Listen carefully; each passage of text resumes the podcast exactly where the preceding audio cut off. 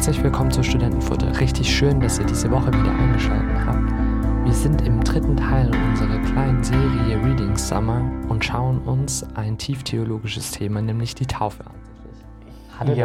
das, hatte das einen Grund oder hast du irgendwie gerade kein theologisches Thema, was dich Nee, ich habe ich hab tatsächlich auch ein theologisches Buch, was mich irgendwie seit Mai, Juni begleitet. Aber das ist einfach so ein dickes Schinken, denn ich komme einfach nicht. Ja, was liest du da gerade? Das ist, ähm, Moment, ich bin jetzt fast 70 Prozent durch. Das ist ein Buch über die Taufe. Oh, crazy. Das heißt, ähm, das ist von Fesco und das habe ich irgendwie auf Anhieb gekauft. Ich kannte Ja. ihn nicht. Ja. Ähm, das ist ein, ich glaube, er ist Pastor, Theologe hier in Europa, ähm, aber ursprünglich aus dem angelsächsischen Raum und das Buch heißt Word, Water and Spirit, A Reformed Perspective on Baptism. Und das ist richtig, ich habe sehr viel gelernt. Okay. Ähm, er geht wirklich gründlich an das Thema Taufe. Ja. Ähm, er macht eine kirchengeschichtliche Betrachtung, wie wurde ähm, Taufe verstanden in der alten Kirche, bei den Kirchenvätern, dann Ja. halt im Hochmittelalter bei beispielsweise Thomas von Aquin, dann Zeit der Reformation und, und wirklich das ganze Spektrum von Luther, Calvin, Bucer ähm, bis hin zu Balthasar und radikale Reformation und dann halt in der neueren Zeit, also auf, sowohl auf katholischer auch, als auch auf evangelischer Seite Ja. mit Karl Barth, Karl Rahner. Und ähm, ja, und, und dann macht er so eine biblische Betrachtung und es ist richtig, es ist sehr tief, aber ich, ich bin sehr, sehr froh, dass ich dieses Buch gefunden habe. Mhm. Und ich mache mich halt Stück für Stück durch und ähm, ja, Hast du schon so ein Gefühl, dass das irgendwas, also, dass sich da was geändert hat? Oder, oder also verändert sich gerade deine Position? Oder Ähm,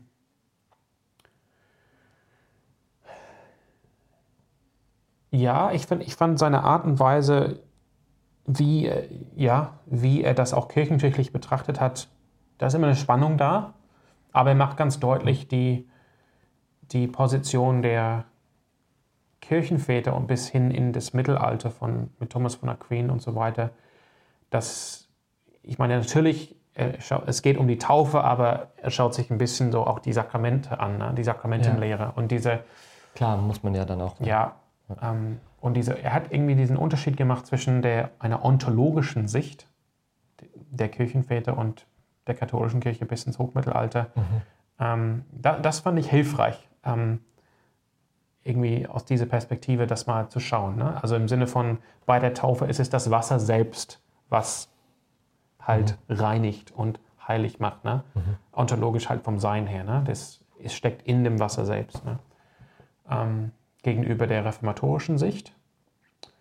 Ich fand es auch, ähm, ja, ich fand es auch sehr hilfreich, als er dann über den Inhalt der, der Sakramente oder auch hier der Taufe ger- geredet hat. Ne? Weil nach dem katholischen Verständnis, zumindest nach ihm, ähm, ein paar Mal habe ich auch gedacht, hey, das ist ein bisschen hart, wie du, wie du mit der katholischen Lehre umgehst, aber Okay. das finde ich halt so, ich bin, ich bin ein bisschen mehr ökumenisch unterwegs, aber gut, ähm, aber ich finde, er hat das richtig gut und deutlich gemacht. So nach der katholischen Verständnis ist Gnade ein, quasi eine geschaffene Substanz, die unabhängig, äh, die Gott irgendwie geben kann, uns spenden kann Ja. durch die Taufe. Das heißt, wir, oder durch die Sakramente. Das heißt, wenn wir am- an der Eucharistie teilnehmen oder getauft Wir werden, empfangen wir empfangen tatsächlich tatsächlich, eine. Substanz, Ja. wenn man will, in Okay. Anführungsstrichen, das ist die Gnade. Ja. Und das hat er gegenübergestellt der reformatorischen Position, für die er eintritt, nämlich die Substanz der Sakramente ist Christus selbst. Das heißt, ähm, er, bestreitet diese Ansicht, dass die Gnade, dass Gnade irgendwie ein, ein Stoff oder Substanz wäre, die man quasi empfangen kann, die man hin und her schieben kann, sondern wenn wir am Abendmahl teilnehmen, dann bekommen wir Jesus Christus selbst. Nicht unbedingt im Sinne von, das ist wahres Leib Christi und wahres Blut Christi oder wahre Leib Christi, wahres Blut Christi, sondern aber letztendlich, wie bekommen wir überhaupt Gottes Gnade? Wir bekommen das durch das vollendete Werk von Christus am Ja. Kreuz. Das heißt, wir empfangen Ja, ein- Christus. Ja, und äh, dementsprechend Taufe auch und beim nicht nur ein. Teil, sondern das ein für alle Ja. Mal, die ganze Gnade und so. Das war, fand ich auch sehr hilfreich. Und wie gesagt, bin nicht ganz durch. dritte Aspekt ähm, fand ich richtig hilfreich war, wie er das auch durch die ganze Schrift hindurch gezeigt hat, dass diese Sakramente nicht irgendwelche neue Dinge sind, die Jesus plötzlich erfindet und sagt, oh, jetzt werde ich mal, mal ein paar Sakramente einführen, sondern er zeigt ganz deutlich, wie, wie die Sakramente, also wie Taufe und Abendmahl verbunden sind mit dem Bund mhm. und wie es schon immer in der Geschichte von Gottes Volk ähm, Bundeszeichen und Sakramente gegeben hat. Mhm. Ja. Und ich fand, es war sehr hilfreich, wie er gezeigt hat, dass ein Bundeszeichen immer eine, immer zwei Seiten hat als Medaille. Es hat immer so die, das, die Seite des Segens und immer die Seite des Fluches oder die, oder die der Bedingung oder, oder, der, oder der, Bestrafung. Ne? Ja. Ähm, und, und, und wie das auch wie das auch bei Taufe und Abendmahl ist. Ne? Beispielsweise, dass Jesus sagt von seinem Tod, äh, in Markus 10 beschreibt er seinen Tod als eine Taufe, durch die er durchgehen muss. Hm. Und er beschreibt dann, ich, finde, ich fand das sehr gut, dass die, das habe ich tatsächlich gemerkt bei mir, weil wenn ich jetzt mit Menschen über Taufe rede oder über Abendmahl, dann tendiere ich dazu die positiven Seiten, also die, die Segenseite. Ne? Mhm. Wenn du getauft wirst, wirst du vereint mit Christus oder nach lutherischem Verständnis oder was ich auch sehr richtig finde, du, du bekommst die Verheißung des neuen Bundes, Bundes ja, zugesprochen. Ne? Bedingungslose Annahme und so, ja. Amen. Ähm, aber irgendwie auch zu merken, auch bei der Symbolik. Jetzt hat er so ein, ein Kapitel über, die, über den Modus der Taufe, ob Untertauchen oder Besprengung mhm. oder ne, Gießen, was das alles für eine Symbolik hat und auch wirklich zu sagen, die, das Untertauchen hat wirklich, das, die Hauptsymbolik ist das, das Sterben. Das Sterben, ne? Ja. Das ist das Gericht Gottes über Christus kommt. Ne? Mhm. Und wenn du mit Christus verbunden bist, dann. Ne? Wenn wir untertauchen, ja. dann vollziehen wir den Tod und die Auferstehung Jesu ja. nach. Ja. Und letztendlich auch, ja, auch mit dem Heiligen Geist. Ne? Also wie Johannes der Täufer sagt, ne, ich taufe euch mit Wasser, aber es ja. wird einer nach mir kommen, der wird euch taufen mit Feuer und mit dem Heiligen Geist. Ne? Hm. Und, und irgendwie zu sagen, entweder, wenn Jesus den Heiligen Geist ausgießt zu Pfingsten, entweder werden wir als Menschen den Heiligen, den Jesus Christus annehmen und vom Heiligen Geist getauft werden und wir leben im Einklang mit dem Heiligen Geist. Mhm. Oder letztendlich, er sagt, Feuer ist ganz klar ein Begriff für, die, für das Gericht. Ne? Also entweder nehmen wir den Heiligen Geist auf oder letztendlich werden wir das Gericht erleiden, aufgrund dessen, dass wir den, dass der, dass wir den Heiligen Geist ablehnen. Also das finde ich auch, das mhm. muss ich natürlich meine Gedanken reifen lassen, aber ja. Ich, spannend. Ich, ich finde es. Ja. Es war auf jeden Fall, das kann ich schon mal sagen, die einige Impulse aus dem Buch haben mir, ähm, haben mir geholfen bei der Vorbereitung der Predigt für Pfingsten dieses Jahr. Cool. Als ich über Hesekiel 47 ja. gepredigt habe. Ja, ich finde es ja. spannend, weil was, also ich meine, irgendwie ist Taufe für uns alle so ein bisschen so ein Thema. Irgendwie weiß keiner so richtig Bescheid. Es ploppt irgendwie manchmal so auf und dann redet man so halt so über dies und das. Und das meiste, was die Leute irgendwie, also so das Level, auf dem sich das Gespräch am meisten bewegt, mhm. ist, ja, bist du als Kind getauft oder nicht? Mhm. Oder was hat dich dazu bewogen, ähm, zu sagen, äh, meine Eltern haben zwar irgendwie eine Taufe an mir vollzogen, aber das war keine Taufe und ich will mich ja. jetzt richtig taufen lassen als Erwachsener. Also da, da muss ich sagen, ich, ich finde es interessant. Er hat aufgezeigt, dass also mir bekannte Theologen, aber eben nicht in der Tauffrage ja. der neuesten Zeit, also äh, Jürgen Moltmann und Karl Barth auf jeden Fall, aber ich meine auch sogar Wolfgang Pannenberg haben alle die Kindestaufe abgelehnt. Ja, ja, das ist also total das interessant. Neu. Ich habe mit einem ich habe mit einem Freund, mit einem Freund, der katholische Theologie studiert, geredet und der meinte auch, ähm, so ungefähr 80 bis 90 äh, Prozent der, der akademischen Theologen in der katholischen Theologie ähm, die gehen eigentlich davon aus, das sind eigentlich Fans der Erwachsenentaufe. Und, Fans. Also, beziehungsweise ja. gehen eigentlich davon aus, dass mhm. das die sinnvollere Praxis wäre. Ähm, und könnten das, das könnte man eigentlich kippen bei denen. Also er meinte, wenn die das anstoßen würden, ähm, dann könnte es, könnte es tatsächlich sein, dass sich da die katholische Kirche bewegt oder da kippt. Das, hat, das kann ich tatsächlich weniger verstehen auf katholischer Seite, aber das hat mich tatsächlich überrascht. Ja auch auf evangelischer Seite, dass letztendlich solche renommierten Namen ja. wie Pannenberg und Moltmann, auch Barth, sagen, nö. Also von Pannenberg wusste ich es jetzt nicht, das fand ich Vielleicht liegt aber ich müsste nochmal ja. nachschauen, aber ich meine auch Wolfhard Pannenberg auch gegen die Kindestaufe. Und wirklich, ich meine, Pannenberg war auch gegen den Begriff Sakrament. Ähm, ja. Ah, interessant. Tatsächlich. Und ja. naja, ja. auf jeden Fall, ja, wie gesagt, ich habe noch cool. ein bisschen vor mir. Ja. Um, Word, Water and Spirit, Reform Perspective on Baptism. Um, ja, auf jeden Fall für mich ein cooles Buch. Mhm. Ich glaube jetzt nicht für jeden. Ja, ja, klar. Das Ding meine, ist dass du 600 Seiten, 600 Seiten und das ist richtig krass. Boah, 600 ähm, Seiten ist echt heftig. Cool. Ja. Aber ja. Sorry. Das, war, das ist quasi das biblische ja. Buch, ja, was, ich, was ich lese gerade. Ja. Oder? Schau mal hier kurz. Ja, genau. Hm. Ja. Aber ansonsten ja, ein paar gesellschaftsrelevante oder, oder Bücher, die relevant sind zu gesellschaftlichen Themen, ja. Eben von ja. über Transgender, über Immigration, Identität in Islam und 12 Rules for Life. Ich fand es gut. Ich habe jetzt nicht alles gelesen im Sommer, ja. aber ich habe das jetzt beendet und das, die zwölfte, also ich fand es ein sehr starker Abschluss. Ja, ich habe ich hab so, die zwölfte Regel, echt? Ist die zwölfte Regel nicht irgendwie was mit der Katze? Mit der Katze, ja. Ah, die Katze. Die Katze fand ja. ich, ja. Ja, ähm, ich erinnere mich immer, es gibt so ein... If you see a cat on the street, ja. pat it. Hm. Wie kannst du das übersetzen? Immer wenn du eine Katze auf der Straße siehst, sollst du sie streicheln, heißt es, glaube ich, im Deutschen. Ähm, und das ist so lustig, weil also immer wenn ich diese Regel, mhm. wenn die wieder aufkommt in einem Gespräch oder so, muss ich an dieses Interview mit Brad Weinstein denken. Mhm. Ähm, äh, weil er gemeint hat, er, er durfte so ein bisschen John Peterson kennenlernen und war mit ihm eine Zeit lang auch auf Reise so. Äh, und er, er, er, hat dann ein, eine Situation beschrieben. Kennst du die Geschichte? Nee. Wo sie irgendwie bei einem Freund oder so von ihm äh, zu Besuch sind zum Abendessen und äh, der Freund hatte zwei Katzen. Und das war das erste Mal, dass er so richtig verstanden hat, was Jordan Peterson mit dieser Regel meinte, weil irgendwann am Ende des, im Lauf des Abends ähm, Peterson in dem Katzenkorb saß mit der Katze in der Hand und die gestreichelt hat. Also, okay. und das ja praktisch, das war für ihn so dieser, dieser klarste Ausdruck dafür, was da, also warum diese Regel so wichtig für Peterson ist. Mhm. Aber worum es ja eigentlich geht, ist, also so wie, so wie ich das jetzt herleite, ich muss sagen, ja. ich habe das Kapitel noch nicht gelesen. Okay. Aber geht es ja nicht darum, dass man einfach bremst und stoppt irgendwie auch? Oh, ich meine, er. Oder es ist ein weiter Bogen, den er da zieht. Okay.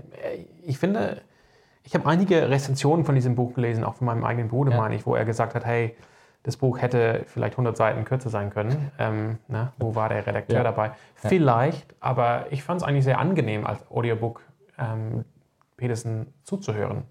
Weil das kann er, ich mir vorstellen. Er, er, er, liest es mit Elan vor und mit, mit Leidenschaft und ja. ne? er, steht, er, er steht dahinter. Ja.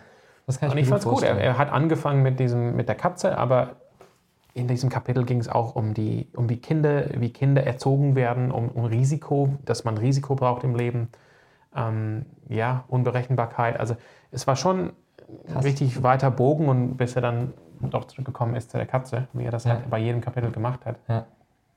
Ähm, auch über den Sinn des Lebens. Er hat in diesem Kapitel, meine ich, auch über, ja, dass wir, dass wir eine, eine menschliche Philosophie brauchen für das Leben und nicht eine antimenschliche, wie man das halt findet bei manchen ähm, ja, Umwelt, ja, Umweltphilosophien, die letztendlich die Menschen sehen als ja. Zerstörer dieses Planeten und eigentlich müsste das Leben hier runtergefahren werden.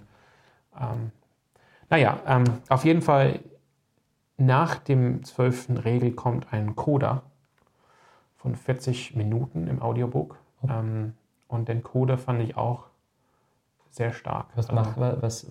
Also so, so ein, Resümee oder ein, ja, okay. weniger ein Fazit, aber so, hey, das ist jetzt das Ende und ja, Peterson, er beschreibt, wie er so, so, einen, so einen bestimmten, bestimmten Kugel, ähm, Kugelschreiber bekommen hat von einem Freund in Genf, glaube ich, und ja. wie er dann diesen Kugelschreiber genommen hat und, und, sich selber Fragen aufgeschrieben hat und was er dann da auf diese Fragen geantwortet hat. Und ähm, ich fand den Code auf jeden Fall richtig gut. Hat einige Gedanken angestoßen und da denke ich, da habe ich auf meiner To-Do-Liste, ich will mir nochmal die 40 Minuten nehmen und diesen Code nochmal cool. anhören und vielleicht mir auch ein paar ja. Überlegungen dann aufschreiben. Dazu. Ja, irgendwie, ich habe es nicht geschafft. Also ich habe es als Buch und habe es angefangen zu lesen und dann. Auch auf Englisch hast du es? Nee, ich habe es auf Deutsch. Okay. Also ich Weil es gibt jetzt das, es gibt jetzt das es gibt ja Folgebuch. ne? Ja, ja. Boah, Wie viel 12 reden kann man? Ja, ja, und ich wollte auch immer mal Maps of Meaning lesen, weil das. Maps und Meaning, ja. Ja, mal gucken. Ja. Vielleicht würde ich 12 More Rules lesen, aber Ich finde, ja, keine Ahnung. Ich fand äh, seine, seine Gedanken super hilfreich und unfassbar interessant. Also, ich, ich glaube, das ist so ein Buch, das, könnte, das kann, einfach- kann einfach jeder lesen, oder? Würdest du sagen, das ist so ein Buch, jeder, der ein bisschen sich über sein Leben Gedanken machen will und sein Leben selber anpacken will, der soll das, das nehmen. Und ich habe voll gemerkt, also jetzt auch auf der, ähm, ich, äh, auf, im Sommer waren wir, waren wir Mitarbeiter auf einem, auf einem Teens Camp äh, und dann überlegt man sich, okay, was will man eigentlich so 13- bis 17-jährigen Jungs, die irgendwie keinen Plan vom Leben haben und vermutlich sich noch weniger selber darüber Gedanken machen, ähm, was will man denen mitgeben? Und das kann jetzt auch nichts, äh, kann jetzt auch nichts hochphilosophisches sein, weil die haben in dem Stadium irgendwie eine Gehirnkapazität von einem Schimpansen oder so. Also haben Hirnf Hirnforscher haben gezeigt, dass in der Pubertät sich die Synapsen neu anordnen und dass deswegen deine Hirnleistung rapide absinkt und dass das auch dazu führt, dass wir so Probleme also wenn dein, wenn dein Hirn einmal eine Generalsanierung bekommt und Ja. neu verstöpselt wird, das solltest du vielleicht keine Lebensentscheidung treffen.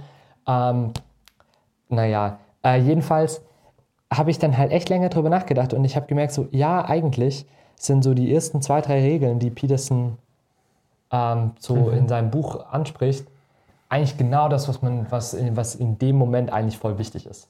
So gepaart mit so ein paar andere Gedanken, die ich von Leuten, die ähnliche Bücher geschrieben haben, dann so ein bisschen zusammengesteckt habe. Aber einfach dieses, hey, steh gerade, Brust raus, Schultern nach hinten, weil das macht was mit dir. So wie du stehst, das gibt dir ein gewisses Selbstvertrauen und du kannst ein Selbstvertrauen haben, weil du bist jemand. Ja. Auch diese Sachen wie, ähm, fang an, kleine Ordnung in dein Leben zu bringen und steh morgens auf und mach dein Bett. Äh, Ja. Weil das Struktur und Ordnung bringt und das gegen Depression hilft, dein Bett zu machen.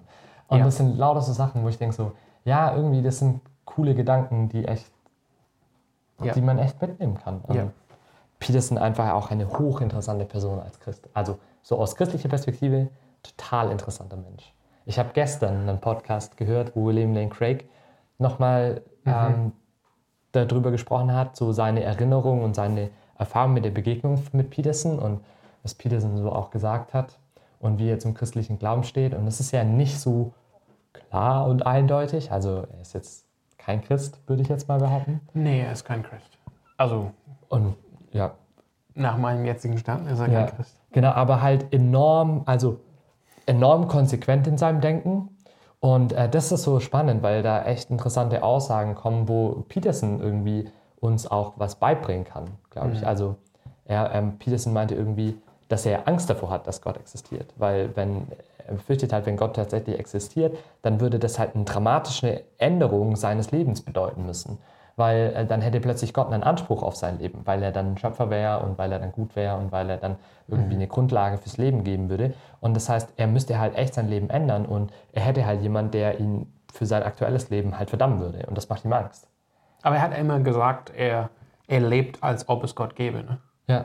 Das ist so sein Anspruch. Ne? Ja. Immer, wenn, er, immer, wenn Ja. er gefragt wurde, glaubst du an Gott, dann hat er immer gesagt, ich, ich lebe, als ob es Gott gibt. Ja. Ne? Aber und trotzdem macht es ihm Angst, diese Vorstellung, dass es ihn tatsächlich geben würde. Also, und das ist sowas, ja, wir hatten es ja vorhin schon, ne, mit der Ehrfurcht, dass wir das so ein bisschen verloren haben. Ähm, und, und da merkt man so, krass, ja, irgendwie Peterson glaubt zwar nicht an Gott, aber ähm, er hat trotzdem Ehrfurcht vor ihm. Das ist schon crazy. Äh, und da kann man sich auf jeden Fall auch als Christ eine Scheibe abschneiden. Ja. ja, ich finde, Jordan Peterson war ein Phänomen vor zwei Jahren und zugleich umstritten und abgelehnt, natürlich Ja. von den eher vom linken Spektrum, ähm, was gerne ihn und seine Bücher gecancelt hätte. Und er wurde dann ähm, diffamiert als ähm, Altrechtler oder, oder Rechtsradikaler. Ähm, das ist einfach typisch für, die, für den Diskurs von den Linken in unserer Gesellschaft.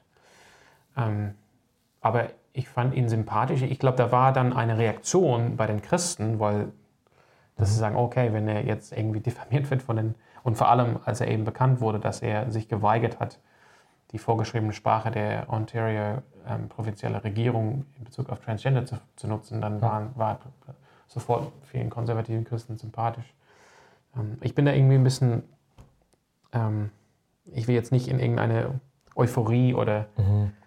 ich bin Wahn vorsichtiger fallen, geworden. Ähm, aber, tatsächlich, ja. also, aber tatsächlich finde ich, ähm, ich fand das Buch richtig gut. Mhm. Und man muss jetzt nicht immer Ja und Amen sagen. Es, es, es stoßt einfach Gedanken an. Und ja. ich denke, ähm, er, seine Gedanken sind hilfreich und die, solche Dinge hat man lange nicht mehr gehört. Ne? Mhm. Oder, ähm, und das finde ich deshalb, ja, deshalb hat er, glaube ich, so viel Einfluss auch gewonnen, weil viele mhm. gesagt haben, vor allem ähm, jüngere Menschen, auch vor allem junge Männer, ja, das, das hilft mir, wieder Sinn zu finden in meinem Leben. Ja, und auch ein Selbstvertrauen wieder zu entwickeln. Irgendwie. Und, ähm, ja. ja, und er ist auch, das finde ich natürlich ganz sympathisch an ihm, dass er auch, wie ich, die freie Meinungsäußerung ja. sehr hoch ja. schätzt und dass er bereit ist, ähm, Dinge zu hinterfragen und nicht einfach mal diese typische ähm, Mythen, sag ich mal, der Medien Glauben zu schenken. Mhm. Und ähm, ja, 12 Rules for Life. Ähm, ich habe gesagt, als ich das zu Ende mir angehört habe, ich will das auf jeden Fall nochmal, also jetzt ohne Druck, ich muss es jetzt nochmal von vorne bis hinten durchlesen oder durchhören, aber ja. immer wieder doch da reinhören, weil ja. das gibt viele wertvolle Impulse. Und gerade cool. äh, ähm, Peterson ist ein Realist, ne? er weiß, ja, er weiß von der Realität des Lebens, mhm. von Schmerz, von Trauer. Ja. Ähm, ich finde seine Sichtweise ähm, klar, er ist ein Jünger, ein Jünger von Jung, Karl Jung. Und wenn man seine Videos anschaut zum Thema Bibel, wie er so durch die Patriarchen geht von Abraham, Isaac und Jakob, dann das tut er als Jungianer und versucht auch da den, den wie sagt man, Urtyp, Archetype zu finden. Mhm. Ähm, nicht unbedingt zu sagen, das, ist, das hat sich so wirklich ereignet, aber was lesen, was ist die Weisheit der Alten für uns. Ne? Ja. Aber ich finde das interessant, weil er hat ja trotzdem. Aber also auch, ich wollte noch sagen, er ist auch ja. irgendwie, er kommt auch als stoisch, stoische Stoiker rüber, ähm, finde ich. In, in manchen, wie er, wie er einfach die Realität. Ja, wie erlebt, würdest du ne? Stoiker definieren? So, also was meinst du damit?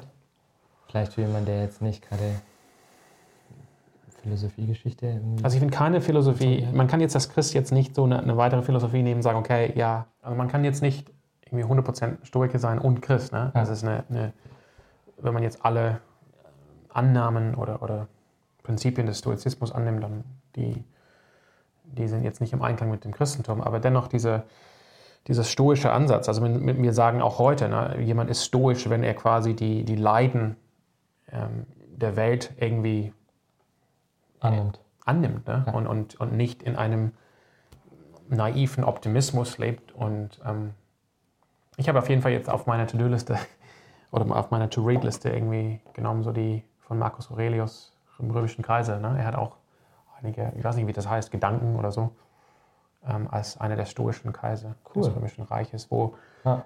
ich finde, wenn man so jetzt, ich meine, für Leute, die jetzt den Stoizismus nicht kennen, wenn ja. ihr einfach auf Google geht und, und eingibt ähm, stoische Zitate oder Zitate Marc, Marc Aurel, ja. Marcus Aurelius, dann werdet ihr auch schnell in einen guten Überblick darüber einen, äh, Einblick haben, ja. um was es geht. Ja, und das finde ich einfach hilfreich. Das ist jetzt nicht einer, der versucht, hier irgendwie eine Agenda, sondern der, ja.